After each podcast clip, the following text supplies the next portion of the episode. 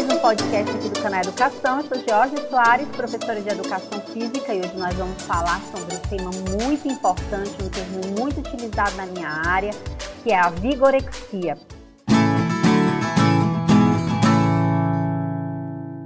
Atualmente, a gente observa um grande interesse pela nutrição, principalmente ela aplicada ao esporte, uma busca pelo sucesso, pelo sucesso dos atletas, por esse sucesso é, do bem-estar físico e principalmente do bem-estar corporal, essa visualização que nós temos corporal.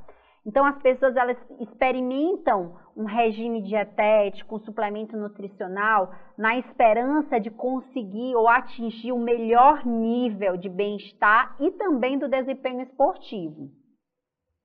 A sociedade ela tem forte pressão sobre qual deve ser a estrutura, a estrutura corporal dos indivíduos, tanto dos homens quanto das mulheres.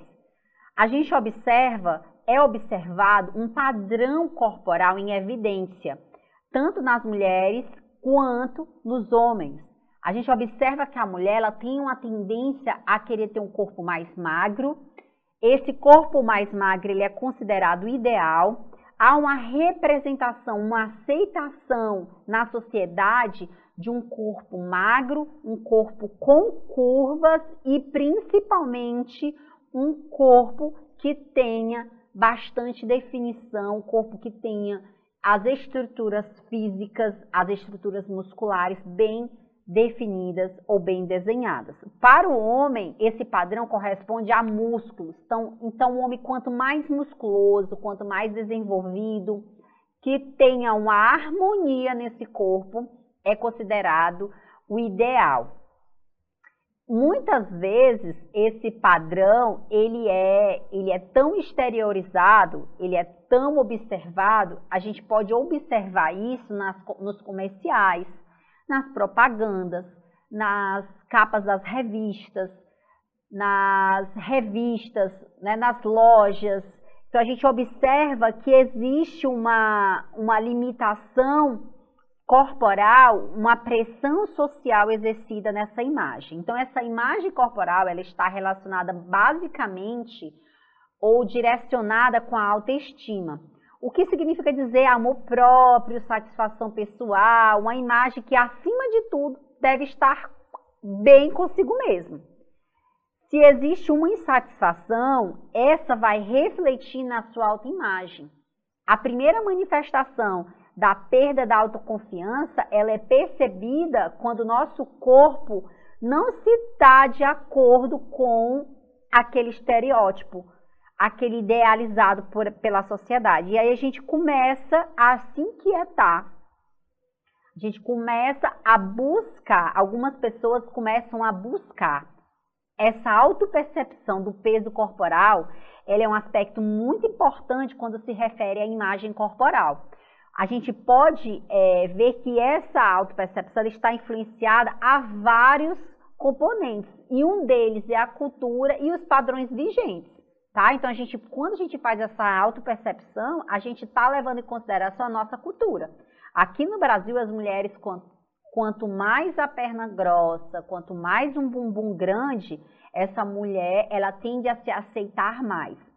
Essa autoavaliação da imagem corporal, ela pode acontecer de três formas. O indivíduo pensa em extremos relacionados à sua aparência, ou ele é muito crítico em relação a ela, tá certo? Ele faz muitas críticas em relação à sua aparência física, ou quando ele compara com os padrões da sociedade.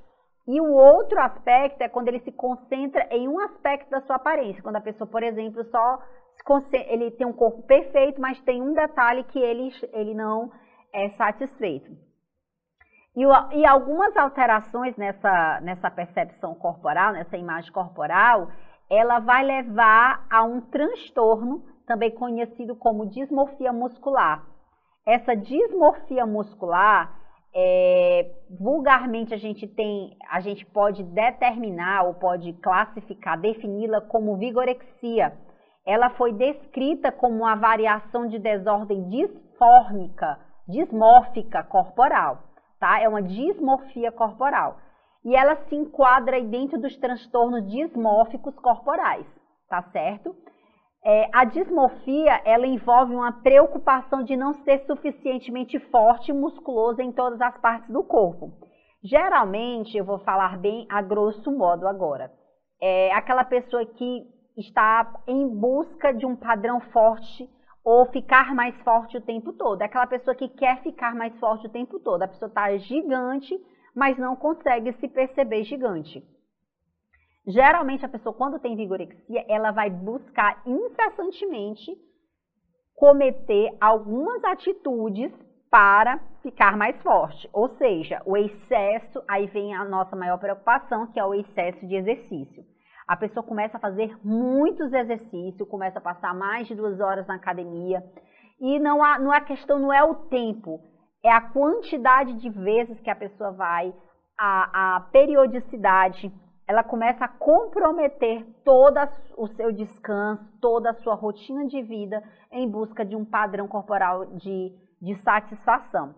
Os indivíduos que são acometidos pela vigorexia, eles representam aí, é, não é uma grande quantidade de pessoas, óbvio, a gente sabe que são pessoas que estão com algumas variáveis de comportamento bem alteradas.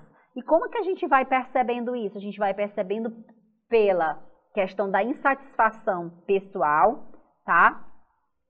E também pelo excesso de exercício físico que essa pessoa vai promover para, na realidade, para adquirir esse padrão corporal. Então, quais são os grupos de risco? A gente observa aí que a, a frequência maior é, é entre homens de 18 a 35 anos.